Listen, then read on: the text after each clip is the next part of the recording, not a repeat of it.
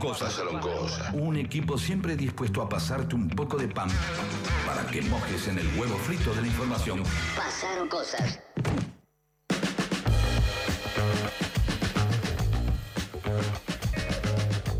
Una segunda hora del programa algo densa, pero eh, sabrán entender ustedes, eh, es mucha la información que procesar en este lunes. El debate de anoche, la corrida cambiaria, eh, la guerra en Medio Oriente entre Palestina e Israel nos tienen así, a este ritmo. Eh, les conté lo que dijo eh, esta mañana Javier Milei y nos atiende ahora para conversar sobre esto Enrique Sewach, que es economista del equipo de Patricia Bullrich, director ejecutivo del IERAL de la Fundación Mediterránea. Yo me lo crucé eh, hace poquito cuando estuve de visita ahí en las oficinas de Carlos Melconian, que habitualmente también trajina Sewach. ¿Cómo le va? Alejandro Berkovich aquí en Radio con vos. Buenas tardes. Hola, ¿qué tal Alejandro? Buenas tardes, saludos a todos los oyentes. Gracias por atendernos, No, Enrique. Usted fue director en el Banco Central, ¿no? En el gobierno de Macri.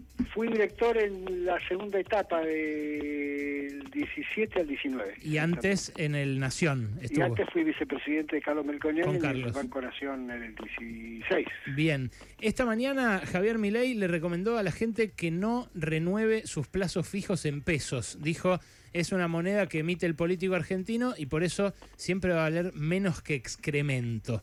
¿Cómo lo evalúa usted?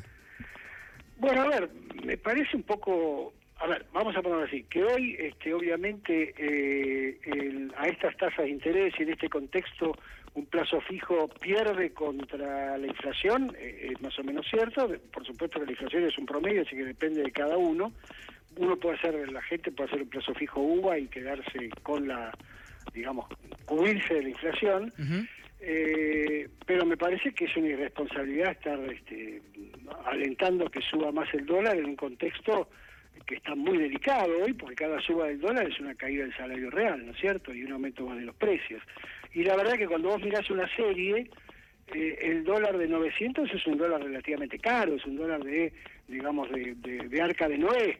Este, es decir, y cuando y obviamente y el dólar de 3.50 congelado es un dólar barato, o sea que la verdad debe andar por el medio, pero pero en un clima como este, donde el banco donde el gobierno estuvo emitiendo pesos para compensar la emisión de pesos anterior y la devaluación y está generando un desastre desde el punto de vista fiscal y monetario y encima el, candidato hoy que tiene más chances de ganar una elección te dice que salgas corriendo a comprar dólares porque los necesita más caros para dolarizar y bueno, la verdad que es un clima, digamos, poco propicio para la economía y para la gente sobre todo, ¿no? Eh, ahora, ¿esto alguna vez usted lo vio? Yo no recuerdo haber visto una actitud tan irresponsable por parte de un opositor que tiene chances de ser electo eh, desde que estudio la economía. Digo, te- está el caso de Guido Di Tella que dijo... Claro, lo que te iba a mencionar, quizá el único antecedente cercano, cercano entre comillas, porque los dos somos chiquitos y leemos historia, pero en el 89, eh, cuando ya estaba electo Menem, ¿no es cierto? Eh, Itera, que iba a ser su canciller, diciendo el dólar tiene que estar recontra alto, en un contexto donde muy distinto al actual, pero o, en todo caso con, con- diferencias al actual. Eh, quizá ese sea uno de los antecedentes, pero claramente me parece sí una, una irresponsabilidad, ¿no? Ahora, el jueves también Milei dijo que cuanto más alto esté el dólar, más fácil será dolarizar. ¿Será que quiere generar él una crisis más grande de la que ya podríamos tener por la deriva de la economía de estos últimos años?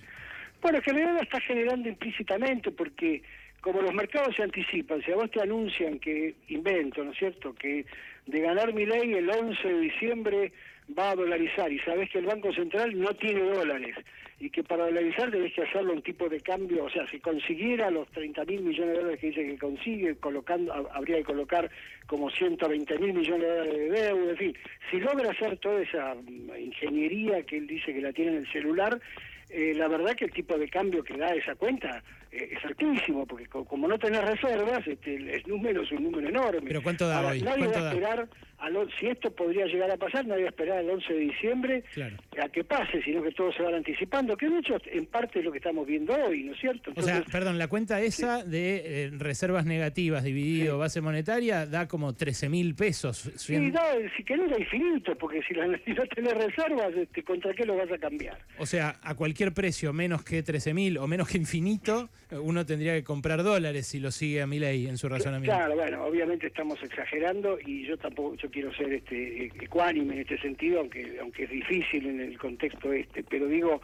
entre un caldo de cultivo generado por el gobierno que ha emitido pesos este más allá de lo que lo, que la demanda permite y una debilidad del gobierno desde el punto de vista político que es evidente digamos no, no, hay que ser muy muy perspicaz y un candidato que encabezando las encuestas te dice que va a dolarizar sin dólares y bueno, sí, obviamente este, todo este clima justifica el dólar de 900 y, entre vos y yo, pues decía que pese a que está caro, uno puede pensar en este concepto puede llegar a estar barato. ¿no es que eh, esa, esa es la pregunta. ¿Él lo hace em, sin querer o queriendo? O sea, es, no, es, la verdad que no puedo juzgar cómo lo hace, pero... Pero es un matiz importante. Es una persona inteligente, con lo cual eh, entiendo que lo debe estar haciendo a propósito, qué sé yo. Claro, si es así es muy jodido, ¿no, Enrique? Porque digo, uno puede, yo, qué sé yo, en un montón de cosas de ustedes las recontra critiqué, ¿no? De la política económica del macrismo, de Dujón, el acuerdo con el fondo y demás. Ahora, parto de la base de que ninguno de los dos le quiere hacer daño a la población, ¿no? No, y además, y, yo que también, este, bueno, como te consta, más allá de que este, yo soy trabajo en un equipo y, hemos sido críticos de muchas cosas este, de la gestión de Macri, inclusive yo las escribo, así que no tengo por qué ocultarlo. Pero la verdad que Macri con, con la CUNSA y, bueno, y con el Banco Central, ¿por qué no?, hizo una transición muy ordenada, porque cuando fueron las, primarias y, el dólar se fijó en 60 y el candidato Fernández dijo 60 está bien, eh, nosotros nos cuidamos de entregar un Banco Central con reservas, más de 10 mil millones de reservas, con una economía sin déficit fiscal, con licuación, pero sin déficit fiscal, eh, con un colchón como para que el próximo gobierno tuviera la posibilidad de bueno, de hacer lo que quisiera hacer, eh, más allá que después, bueno, vino la pandemia y cambiaron, cambiaron todas las condiciones. La verdad que ahora estamos en medio de una transición muy irresponsable, porque no solamente el gobierno está haciendo una transición irresponsable porque congeló las tarifas, porque sigue emitiendo deuda, porque no le paga a los importadores y eso va a ser deuda para el año que viene, porque este, mm, eh, emite pesos para compensar eh, a la gente y en realidad le está generando más inflación a la gente. O sea, no solamente tenemos una transición irresponsable desde el punto de vista del gobierno, sino también irresponsable desde el punto de vista de alguno de los candidatos, o de los dos candidatos alternativos, porque más además es candidato. Mm. Entonces la verdad es que eh, es preocupante, porque nosotros con mucha ingenuidad, lo reconozco, Carlos lo llamaba transición patriótica, yo soy más este realista en todo caso y pedía una transición cooperativa mm. y la verdad que estamos en medio de un desastre, ¿no? Mm.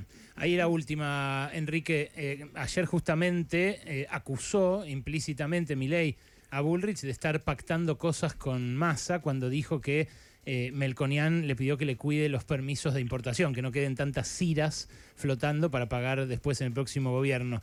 ¿Esto es así? ¿Ustedes lo conversaron? ¿Qué le responden? No, bueno, primero, este, esta fue una reunión que tuvo Melconian antes de que fuera designado ministro por Patricia, como se reunió con, mucha otra gente y, como lo aclaramos siempre, nosotros hemos tenido reuniones con gobernadores, con ministros de la Corte, con, con opositores, con oficialistas, con todo el mundo, porque desde la Fundación Mediterránea buscábamos este, y seguimos buscando, ¿no es cierto?, un, un trabajo a favor de la, ciudad, de la Argentina, independientemente de las personas.